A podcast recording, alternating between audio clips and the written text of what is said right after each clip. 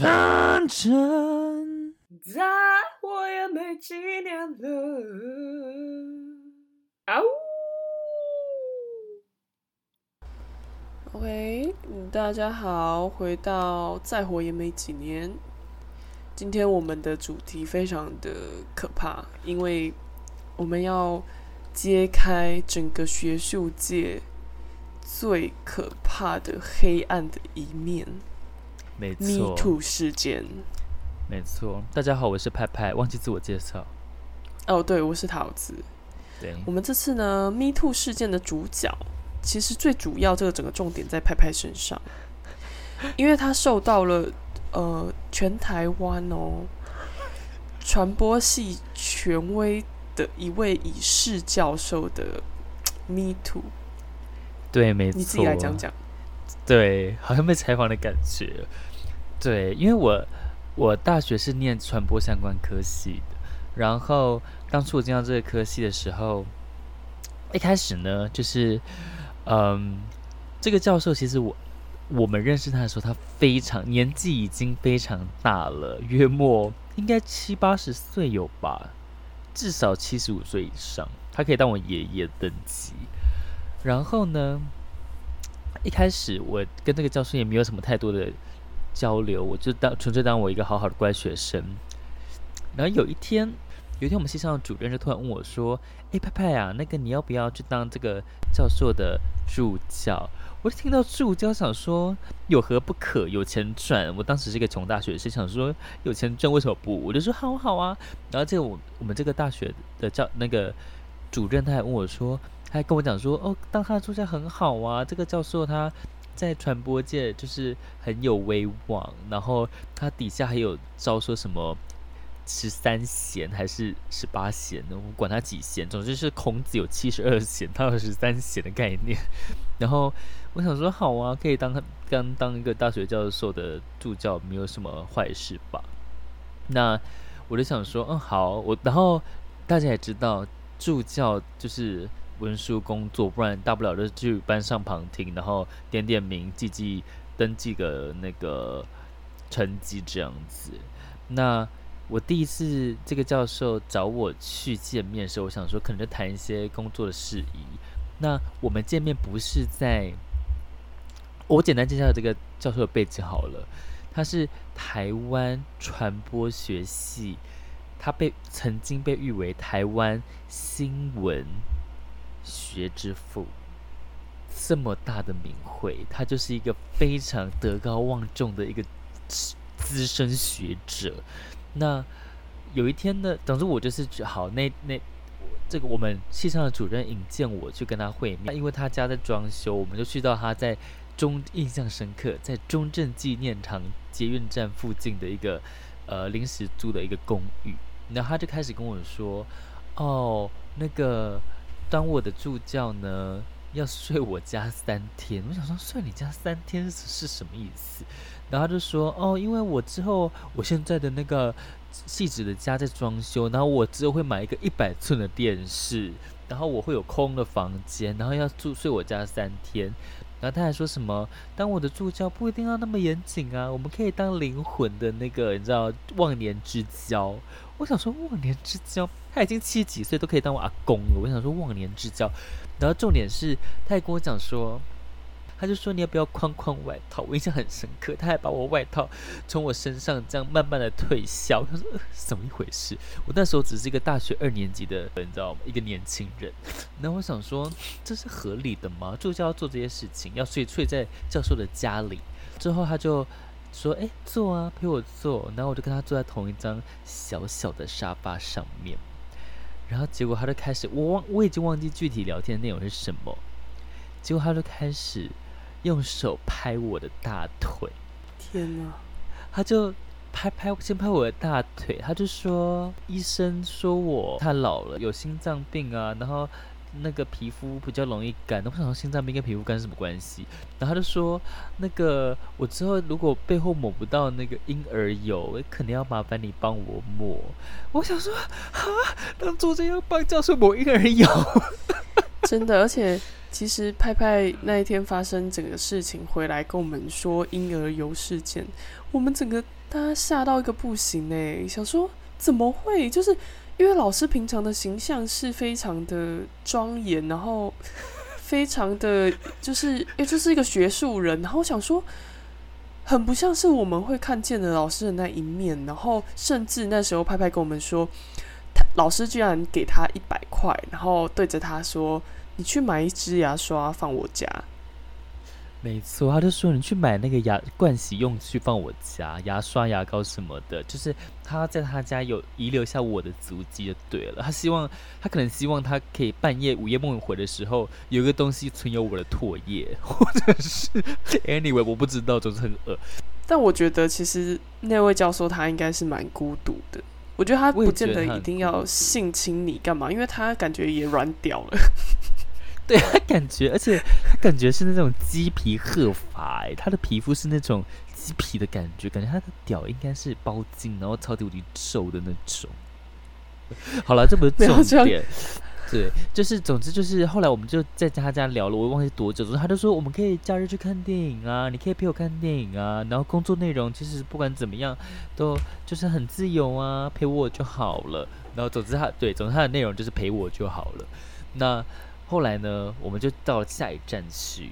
下我超那天超级无敌像他的看护。下一站是医院，我陪他去挂，我陪他去就是看急诊的门，就不是急诊了，心脏科的门诊。然后就是看完他，他就说什么，呃，医生说他就可以跟我交代说什么星期几要来拿药啊。然后就是我就很像看护哎、欸。然后来他我们的下一站呢是他的办公室。那。在这个办公室里面，他开始叫我做一些奇怪的文书工作，听起来比较像是，就是为什么说奇怪呢？原因是因为他开始一直就是拿出他的平板，然后就叫我要，总之他就做一些很基本那种，要把人的名字换成什么头，要人要有头像啊，换照片什么之类的。因为他年纪大了，可能也看不清楚，那手也抖，然后对，就是 无法做这么细致的工作。但是我觉得他有意在跟我。炫耀一件事情，就是他开始就是划开他的备忘，就是通讯录。他开始故意跟我秀说：“哎，你看呢，我的通讯录里面有萧万长，有马英九，有什么宋楚瑜这类的政界大佬。”然后就开始跟我讲说：“哦，他的人脉很广博啊，然后他很……如果我跟着他在传播界准没错之类的。”但是我觉得是某一种程度的，就是。上对下的一种，你知道吗？一种勒索，哎，你不觉得吗？就是一个权势啊，就是你们的权势是有高低差的。然后，对，因为他就他就开始讲一堆有名的人，就说我认识他，我认识他，我认识他，然后就说哦，我人脉很怎么样啊？如果你跟着我以后的就可以怎样怎样怎样。没有，他就是想要你屈服在他的膝下，然后你接受这一切事情。就是提高他的合理性，觉得哦，派派也是为了要得到某一种，我不是没有给你好处哦，对，所以你应该这么做。我们忘记个前提，这个教授是个男性，他不是女生哦，他是个男性，他就是个老同志。那但是当我们在，其实我们早有耳闻，这个是这位是一个老 gay，原因是因为据说就是选他这门课的男生都会过，女生有些不会过。没错，哎、欸，这是是性别歧那个歧视哎、欸。我们以前就是女生有多战战兢兢啊，然后男生随便乱写都可以过。对，哎，我们哎好啦，我们终于可以体会到某些男性就是觉得说，哎，其实多数老师对女性会比较比较宽待那种感觉了。我们真的是有角色对调的感觉。哎，你很乐观哎。对啊，有角色对调的感觉，突然觉得哎。哦，好像能体会男生的那个，有时候有些老师真的是这样。对，因为尤其是现在的 Me Too 运动，大部分都是男性老师对于女性的学生施以那种，你知道，就是狼爪。可是这个比较特别，就是男性的老 gay 对于年轻的小小 gay，就是对，就是有点玷污本人的一些过程。总之就是好，总之这个过程结束之后。我就觉得实在太恶心了。首先，我不要帮你抹婴儿油；再来，我也不要就是当你的看护，每天就跟帮你思考说今天要不要领药之类的。然后那天晚上回家，我真的非常的痛苦，因为那时候我才大二，我就觉得完蛋了，我不想做这份事情。然后我甚至还忧郁到发了一篇文，我还去发了一篇文，说什么呃，就是总之就是一个很黑暗的文呐、就觉得我人生无望了，我才刚刚进入这个传播产业，然后没想到我的人生就要被这个传播大佬给毁毁于一旦之类的。然后最后我就找桃子啊，跟一些朋友讨论这件事情，我们就觉得这件事太荒谬。那后来我就决定我要去拒绝这这位老教授。然后讲到拒绝老教授，因为这这个职缺是我们系上的主任推荐我去的，所以我第一件事情想当然尔就是跑去跟主任讲说：“哎，主任，那个我觉得我可能没有办法。”胜任这个工作，毕竟好像有一些跟我想象有些出入的工作内容，我就很委婉的跟我们主任讲。结果我们主任他完全没有想要帮我挡的意思，他就说：“啊，你自己，那你就自己回去找那位教授跟他请辞啊。”他完全没有想要帮我，他就是把我推入火坑，然后不顾一切，然后就是做冷眼旁观。就把我当做一个棋子一样，欸、人家要什么，先把一个可以用的人踢过去，然后之后都不干我屁事。没有，等一下，可是问题，你有跟他反映说你所看到的事情吗？我就跟他讲说，我就跟他讲说，我觉得他要我工作的内容不符合我的，就是呃有点出入，我没有办法接受。可是当下我的确没有跟他讲说他要我抹婴儿油，我真的因为我是在课堂，他他上课之前跟他讲这件事情，我实在是讲不出我工作要抹婴儿油，我工作要帮他领药，然后我要睡他家三天，陪他看电影，陪他吃晚餐，然后对，没有办法。我觉得你那时候应该要直接跟主任提出说，你觉得那个工作过程有被性骚扰这件事情。哦因为我觉得他有一个急迫性的时候，就是他必须要去隔离开那个受害者跟那个加害者的话，主任的角色就会变得很重要。可是我觉得他可能就是自己也没有意识到有事情有这么严重，只是觉得，诶，如果你觉得呃不符合你的期待的工作内容，那你怎么不自己讲？这样，我觉得他可能也有一点没有意识到这整件事严重性。好吧，那可能是我没有跟他交代清楚。那对，那我因为他不觉得他，我觉得当下如果你讲的比较保留的话，他可能会意识不到你在求救这件事。哦，了解。那也可能是我讲的比较模糊，导致于这个主任他没有这么直接的 get 到。哦，我我我可能备受侵害中。对。好，昨天叫我回去跟他结束，就是后来我就跑回去找他，然后我有印象非常深刻。我们在他临时租公寓前面有一家港式饮茶店里面吃饭，然后那一天呢，因为我知道我要请辞，所以我有点紧张。然后他一到就说啊，你要吃什么尽管点呢，就他请客之类的。我点了一个那个港式捞面，海鲜捞面，这也太客气了吧？是我要把它点爆。哎、欸，我当当时觉得海鲜捞面是一个很贵的东西，而且那是我人生中第一次吃海鲜捞面。嗯，好了，就是那种硬硬的面，我还口感是那种硬硬，然后有一些糊糊的根的那种，印象很深刻。我知道，还蛮好吃的。然后他就说啊，你就是怎样？我们等一下要干嘛？干嘛？干嘛？干嘛？然后结果后来呢，话锋一转，我就说老师，我想要那个。那个跟你讲一件事情，他说怎么啦？我就说，我可能没有办法去做这件事情，我就开始找借口，我就说，嗯，我的我有什么比赛啊，然后我有什么系上工作很忙啊，然后之类的，我可能没有办法，就是一直，因为我们那时候我们的学校呢，在一个不是市中心的地方，所以如果我要到市中心，可能需要一段时间，我就说，哦，我要这么频繁的往返往返市中心，可能会影响我的课业之类的。嗯，然后结果他听到就震怒，我印象非常深刻，他手就这样拍了桌子一下，他就说：“那我们之前讲这算什么？”然后我就说：“嗯，就我可能觉得我自己不适合。”然后我当下就觉得，因为他实在太愤怒了，我很像很怕他当场心脏暴毙死亡。但是我就想说，就是至少我讲了，就是因为我讲了，所以我就必须要，就是我不能突然。然后他开始说服我，然后他开始说：“你知道跟着我，你可以就是飞黄腾达，你可以怎样怎样，就是开始用各种就是利诱相逼，就是你知道软硬兼施。我知道他，而且他一个月还要给你多少生活费啊？八千到还是一万吧？我跟你讲。他这个就叫包养，然后他包养一个月才给我一万六，啊，超级无敌少的哎哎，一万六超少哎！如果他给我十六万，我反而可以考虑，一万六太少了。哎，一万六对于大学生还算多，可是我觉得你价码可以喊高一点啊。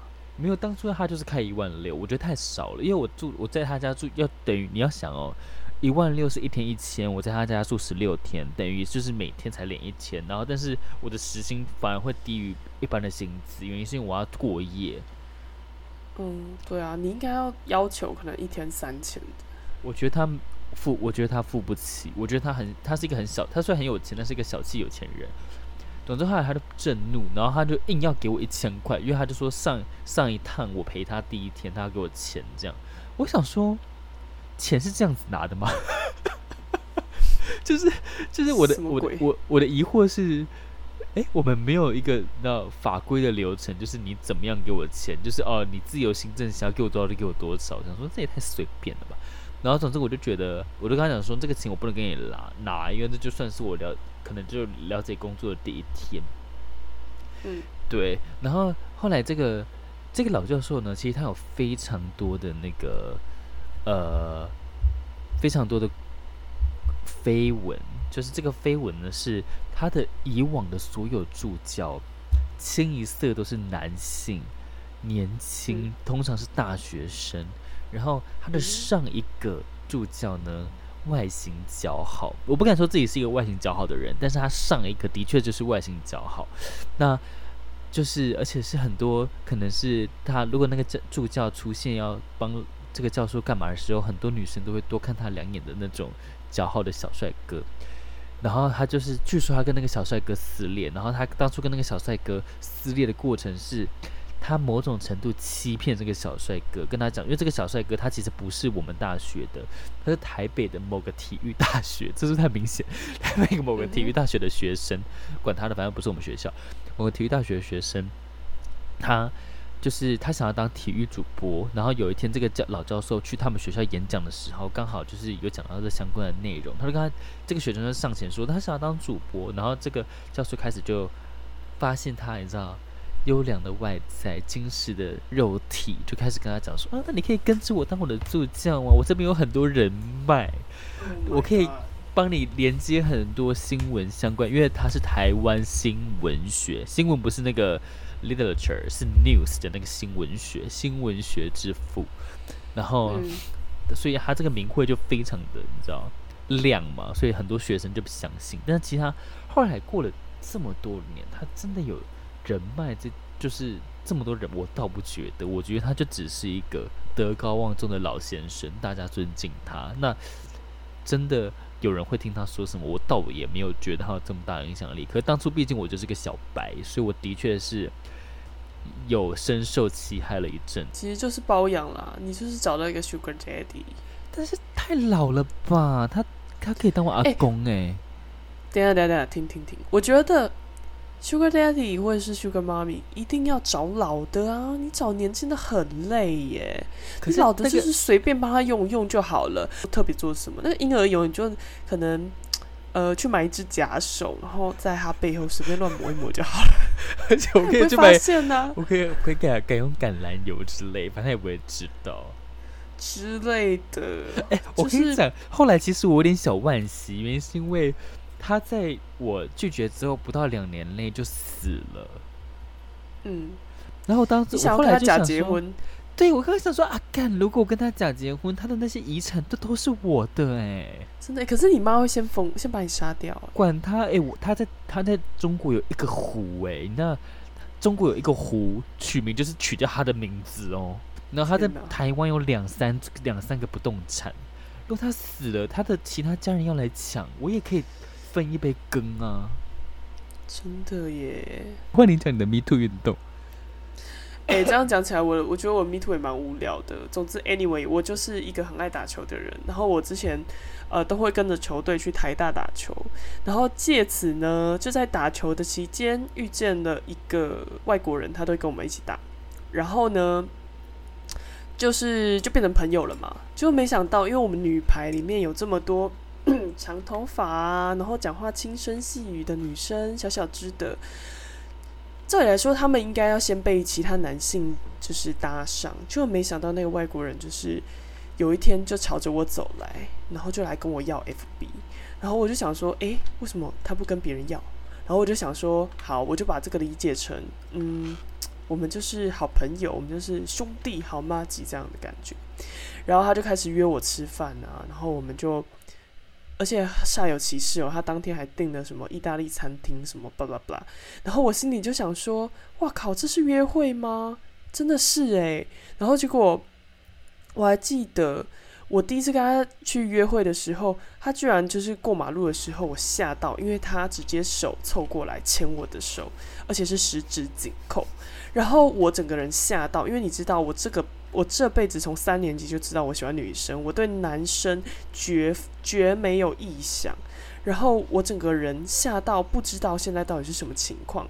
你知道，很多被 me too 会会会被性骚扰的人，我觉得有一个呃有一件体验是非常千真万确，而且是大家共同有的是，常常性骚扰的当下，其实你真的会不知道说那个是不是性骚扰。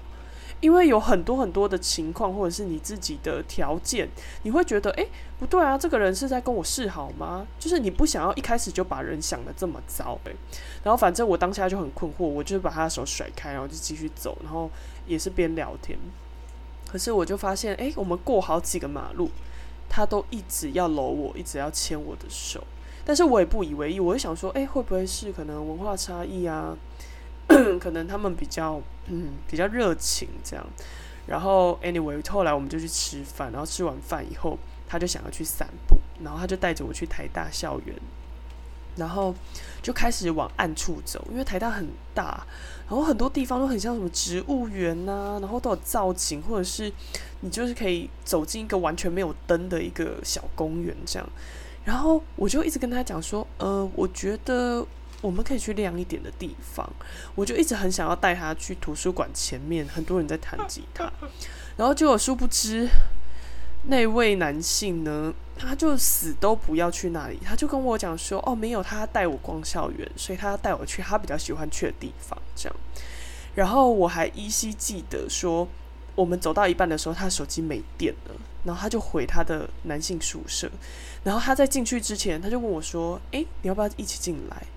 你知道，对于一个同女同志来讲，我真的觉得，啊，他看不出来我是女同志吗？怎么还会邀我去宿舍呢？我开始反而觉得有一点不舒服起来了。然后之后我们走到那个很暗处的时候，他就突然搂我，然后而且是非常靠近的搂，就是简直就像两个情侣，然后。把彼此拥进胸怀那种搂，结果我整个人吓到，我就跳开。我我一直一整路都一直发生这样的事情，然后我都是一直想办法回避这样。然后结果后来他又很想要去找个地方坐下来聊天，所以我们就呃，我就随他走到了图书馆那边。他就跟我说：“哦，no no no，我觉得我们去图书馆后面会比较好。”然后他就说。他就把我带到那边，干图书馆背后跟前面根本就是两个反差，两个极端值，后面整个暗到一个不行呢。然后我们就对熟门熟路，然后他就叫我坐在我我我们两个就坐在阶梯上，我想说好，那就聊天吧。然后他就突然间开始摸我大腿，嗯、而且是内侧，跟我教授一样。哎、欸，我这个摸不是拍哦。是摸哦，是那种往往由外往内的摸哦。你说格雷五十道阴影那种摸吗？没错，就是那种摸。然后我整个人吓死哎！我从来都没有被男生摸过大腿耶。然后我就发现事情不妙，然后我就想说好，赶快结束这一段。我就随便乱编了一个理由说，我可能必须先走了。他就说：“哦哦，喂喂喂！”然后就一直很想要再把我留下。然后我们两个就走到我们平常打球的球场那边。然后台大的球场就很亮嘛，有很多人在打球。然后他就说：“哦，那不然我们就坐在球场旁看一下人家打球啊什么的。”我想说：“OK，好，这边好像人比较多一点，我可以还算可以接受。”然后我就坐在那个球场旁边的阶梯。然后他就，我我们就是。因为我当下其实真的很想逃离，所以我就说，哎，还是说我们可能拍个照，然后我差不多也该走了。他就说好啊，那我们来自拍。然后他就两只脚跨到我后面那一阶阶梯，然后等于说是他的该逼那边就是我坐的位置。他夹住你啊？他夹住我，他环抱、熊抱我。可是你很大只哎，真的，而且他比我大只一两公分。他比我他妈改矮两公分吧。前情提要：桃子一七八，体重约莫一没有你一七八，体重约莫七十五。好，Anyway，我就是一只很大只的，看起来是篮篮球队的女生。我她跟我拍自拍的时候，我就一直很不喜欢那个姿势，我就很紧张，我就说可不可以不要这样之类的。所以你可以感受到她的，你可以感受到他的屌顶住你的背哦。没有，还好没有碰到，不然我就会疯掉。他就转过头来看着我那个紧张的脸，然后很近的戳了我一下我的脸颊，说：“Wow, you are so cute。”你知道我整个人，我的那个呕吐感是直接从我的那个 button 直接冲出来。然后前情前情提要，对方是一个黑人，没错吧？没错，对方是个黑人。然后呢，我就说哦，不管我要走了，我就说我真的等不及了。这样，然后他就开始在那边跟我介绍，因为他的脚踏车停在篮球场附近，他就说：“哎，你看，这是我的脚踏车啊，什么东东的。”我就骑上他的脚踏车，然后直接把他的脚踏车骑走，然后留了他在原地。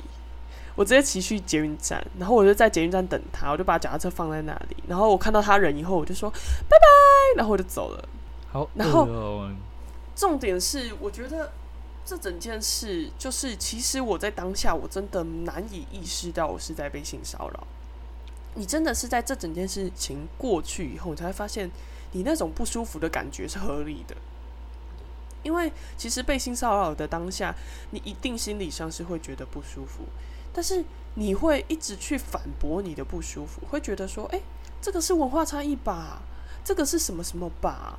你就会找很多很多的理由去解释现在当下这个情形，然后我觉得常常女生会有一个状况是，女生常常会检讨自己，就是其实我觉得男生真的是有时候就是在网络上很爱批评说，哦，性骚扰你干嘛不当下就讲，你干嘛不怎样的人，因为你没有被性骚扰过，所以你不懂那种你当下其实整个情况让你很困惑，你会觉得这个人到底是有意还是无意？你会找很多线索，想要判断，想要解释，所以你会一直想尽办法，觉得说，诶，会不会他其实就是这么热情的人，还是，呃，现在这个情况是怎么样？你到之后，你其实才比较能厘清，说，其实你的不舒服就是真的是你的感受，就是我觉得要去承认那个感受，而不是呃一直去把所有的过错都怪到自己的身上。我是觉得性骚扰的人。被性骚扰的人常常会有这个困境。对，我觉得性性骚扰这件事情，往往是事后之后的那种反思跟反刍是最可怕。当下你就像桃子所说的，你会为整个情境找很多借口跟理由，会合理化对方的行为，你就会想说，哦，可能是我误会。最常见的一件事情就是，会不会是我误会对方了？会不会对方也没那个意思？是我想太多？会不会这样？当我讲说你是不是对我有意思，他对方会想说你小臭美。但是的确，我觉得可能跟我们的出生环境很有关系。因为小时候我家人就说，你要当个有礼貌的人。当下，如果他很有礼貌的性骚扰你，你要如何很没礼貌的去拒绝他？我觉得这对我来讲是一件很大的困难事情。所以我觉得我觉得最可怕的性骚扰跟性侵害，我觉得最大的差别在于，性侵害是当下你就可以很明显感受到恶心、痛苦、想吐，而且甚至是痛不欲生。但是性骚扰是在事后你反刍整个过程，你会去思考过程中的一些不合理，跟你所受到的痛苦。它有点像是一个后坐力很强的恐怖电影了，对我来说。然后性性性侵害比较像是。就是你目睹的，你目睹了可能是枪击的过程。我觉得这个这是两者最大的差异。我觉得性侵害是有点威胁到，就是你当下的那个生存机制会被唤醒，因为你在你的那个整个景况就是一个生存的境况，你必须要为自己的生存考量，所以你可能会甚至会顺从对方，还是怎么样？你会想尽办法让自己活下来。然后那种恐惧感也是真的非常真实，也很非常大的。然后我觉得对人是一种非常大的折磨，也是一种非常大的创伤。然后性骚扰，我觉得它有一个微妙的点是，通常发生事情的时候，这整件事情跟那个情境其实是很模糊的，就是这个人好像他也没有要伤害你。啊，这个人他好像也没有要真的真的强奸你干嘛，但是你的感受是很复杂的，然后这个感受上的模糊，他跟犯 他没有很明确的这种犯罪行为，但是他又让你感到很不舒服，这种模糊地带的感受，你必须回来的时候，你才可以整理它。哎、欸，我们两个人 谈好多，啊、一直咳嗽哎、欸。不是，我跟你讲，因为我现在就是喉咙卡卡的，我喉咙也很卡，我们一起把它咳掉。突然想到一个议题，是我常常在网络上看到很多男生，他们就是呃有点负面情绪在表达说，哦，人帅人帅就可以，然后人丑性骚扰。但是我不得不说哦，人丑你真的就是性骚扰哦。因为你让对方感觉到不舒服，不舒服。老实说，我我觉得舒服是最重要啦，该这么应该这么说。就是如果你人很丑，你又想要我给你在那边摸来摸去，哎、欸，我何必啊？我到底有得到什么啊？但是如果你哦长得很美很帅，然后我被摸一下，我自己也爽就算了。我我觉得这没有什么、啊，这天经地义啊，这没有歧视。我觉得世界上的丑人们，你要有自知之明。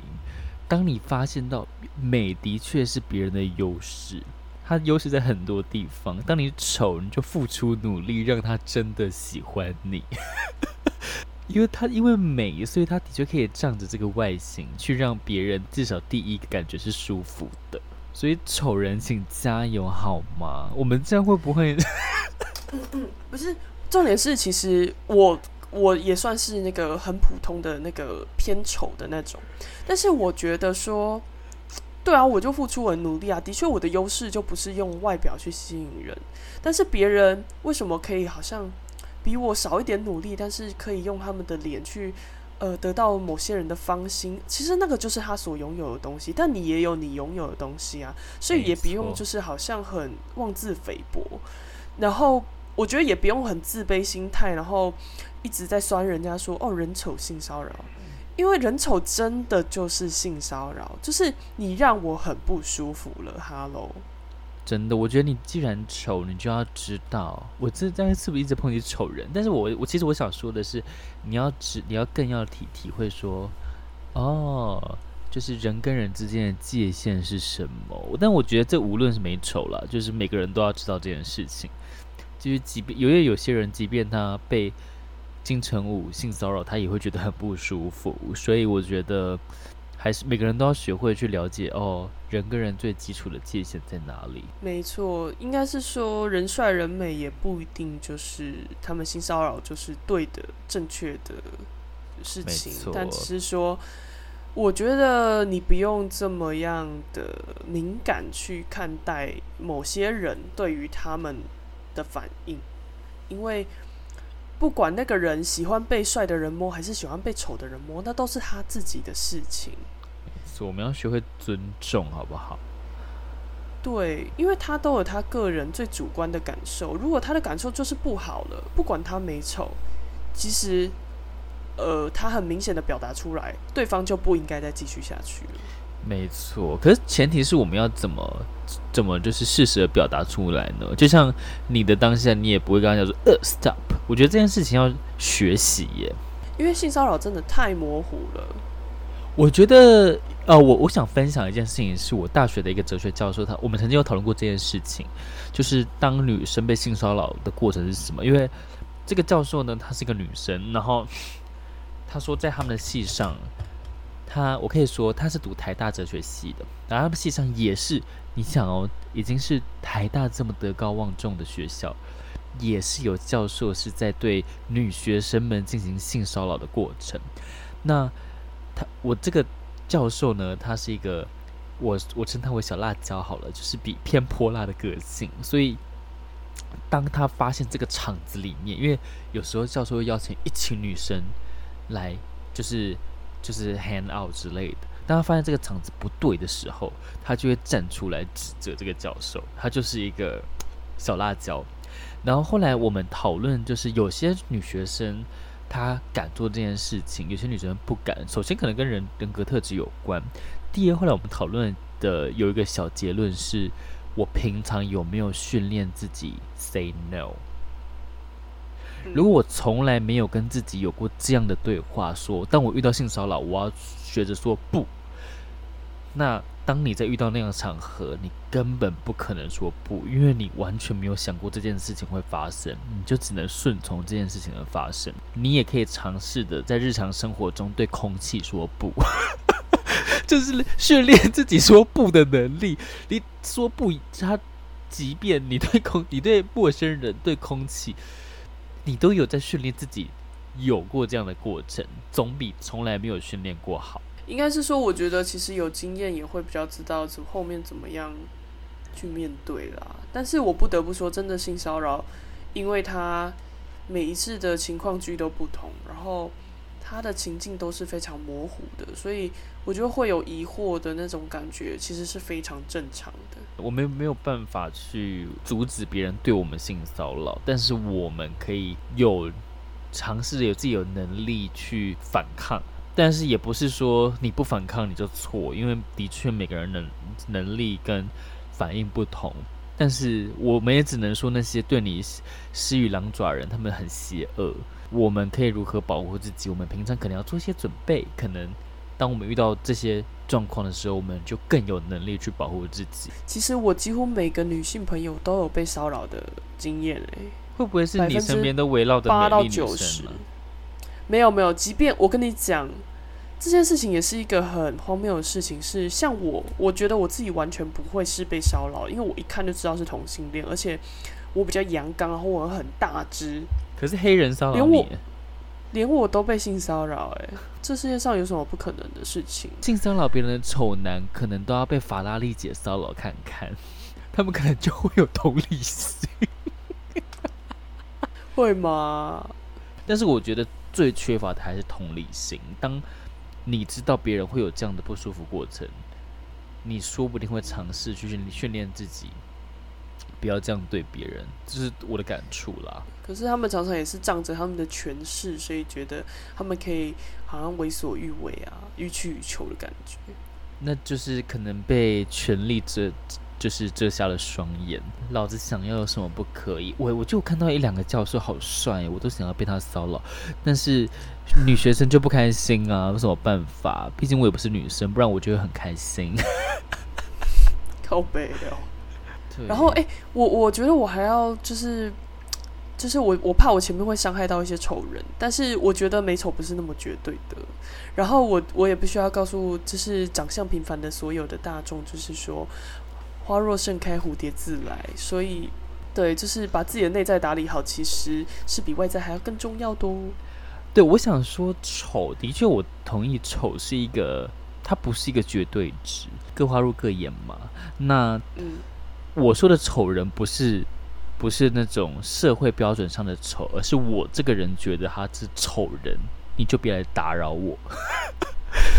我我是我对丑的定义是这样，就是我觉得你不是我的菜，你就可以被归纳为丑人。但是我的菜可能是菜头，可能是钟明轩哦，对不对？钟对不起，钟明轩。总之就是可能因为每个人的标准不一样，所以你不要把自己定定位成哦，我是一个丑人，或我是一个帅哥。总之，嗯、这件事情是很主观，主观到爆。钟明轩他觉得自己好看，他就他就好看，在他世世界里，他就是一个绝世大美人。说不定金城武没自信到觉得自己超丑，那他也是在他的世界，他就是个丑男。所以。不要对自己外在有这么多的渴求，而是尝试的去理解跟同理他人，我觉得更重要了。就是因为我怕我们前面一直在讲丑人什么的，就会让大家其实很受伤。我怕大家太用世俗的标准去评判什么叫丑人，嗯、可是我们真正认为的丑人，是我们主观世界里的丑人是什么？被骚扰的那个人的主观世界里，他觉得什么人是丑人？没错，所以即便今天可能是像像我刚刚就超级无敌想想讲，像巨石强森骚扰我，我要很生气，因为我讨厌暴击猛男，好恶心哦，我没有办法。但是可能某些直男就会很爽，因为在我哥的世界里，巨石强森就是一个无敌大帅哥，就是那类似这样的概念。你们有理解我们在讨论什么吗？质问对，因为我怕我们的。我怕我们讲话的那个言语上会对人家来讲太过激了。我们我们在帮自己消毒吧，我没有想要消毒。总之，我觉得你丑就是丑。对啦，但是丑也没有怎样啦，就这样而已。对，你好看，但是你可能会成为一个我讨厌的帅哥，你也可以成为一个我喜欢的丑人。所以就是，它就只是一件事情，一个外表的事情。那丑。嗯代表不好看吗？我真的丑就只是一个感觉而已，很主观。我觉得，我觉得性骚扰的时候，为什么？为什么就是丑人跟真的是帅哥会有两种得出两种完全不同的结果？某方面是因为性骚扰这三个字里面有个性。如果今天有一个跟你素昧平生、完全不认识的人要跟你发展到性的关系，不见得是什么要进入啊、要侵入啊，而是一种性吸引力上的。呃，一个议题的话，这个性还是非常直觉性的。你，我的，我还没有认识你，我完全不了解你这个人的故事，还有你的个性有多好的时候，我真的会让我有性吸引力的，就是外在而已。所以我觉得大家也不用太气馁，就是性骚人丑性骚扰这件事情是天经地义的。然后我觉得充实自己的内在比较重要。对。但我觉得这跟我个人觉得这跟社会世俗世俗的价值也有关系。因为当你有一天被性骚扰，你跟别人讲说：“哎、欸，我被金城武性骚扰，蛮值得炫耀的。”可是如果你被丑人性骚扰，就想到：“啊啊，死宅肥丑男，电车痴汉，感觉就很恶心。”所以我觉得这就是怎样？他们，我觉得这就是一种社会。价值的勒索，对我来说那是另外一个层次上面的事情。今天性骚扰的主题应该就到这里了，我们应该也没有什么兴趣去聊别人的性骚扰事件。对，但如果你想分享你的性骚扰事件，你也可以跟我们讲，我们也很好奇听到一些奇葩的性骚扰趣闻，就是希望它在你生命中已经成为了趣闻。没错，就是当你想起来的时候，你一种有一种已经走过去的感觉。对，你能够莞尔一笑，去回顾这个可能是曾经的伤痛往事，那反正也反正再活也没几年，是这种心态。没错，像我现在看待我那时候被性骚扰的感觉，我就是一笑置之。没错，通通身有其心有戚戚焉的同感。没错，但是我们也知道，说是不是每个人都有办法走到这个地步？可能有些人真的很受伤之类的。没错，假设你真的很受伤。你可以希望你找到一些求助的方式，例如是一些你知道什么立新专线呐、啊，或是什么之类的。就是怎么今天是怎样？好像辅导室老师出来聊 podcast，但是我们批判了很多丑人呢、欸。真的，我们是很政治不正确的那个辅导老师。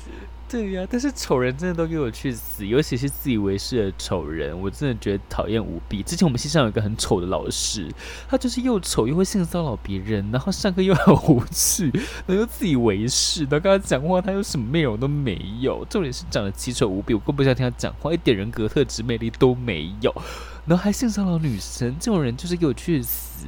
哦，对不起。好凶哦！好，我们这集指控了好多人哦。如果这些人呢，你们有听到，在天之灵也有听到的话，哈，我跟你讲，那个教授一定是下地狱。我觉得你们要有一点自知之明啊。应该是说，因为我觉得这件事情是真真实实发生在一位真实的人身上，感受也是真的，所以没错，心是肉做的，请好好的。正视这整个问题，而不是在那边推锅。没错，如果你有做错事，勇于承担，然后最重要的就是沟通了。毕竟对错这件事情也是主观，所以咱们来冷静坐下来思考问题可以如何解决。我个人觉得，社群媒体不是一个最好可以沟通的平台。我觉得沟通还是要 in person。不要什么都用社群媒体来做沟通。可是，社群媒体某方面也打破了很多的疆界。你想，如果今天，呃，这个学生跟老师之间真的是有一些权势上的权位上的差异的时候，他在他面前是不敢讲话的，是有一些压力的。好，那我收回刚才的话，我同意你说的，但是我觉得社群媒体。它很容易变成躲避责任的一个保护伞。它的确也是帮帮助学生可以发声，但是它也帮助了那些越位高权重的人去闪躲问题。因为他就说，我已经透过某些角度回答。那真的能够 in person 沟通，面对面沟通，我觉得有效果的前提在于双方都理性。我觉得这是最大的前提了。就是希望大家，你可以带着你破碎的心灵，好好走下去。反正再回没几年。哎、欸，我突然觉得我们这集好像没有想象中的这么的那个好笑或者是什么哎、欸，变得对啊，其实它是一个很沉重的一集哎、欸，它很沉重哎、欸，只是我们一直在批判丑人，因为丑人真的都给我去死。但是就是，就今天就这样吧，拜拜，拜拜。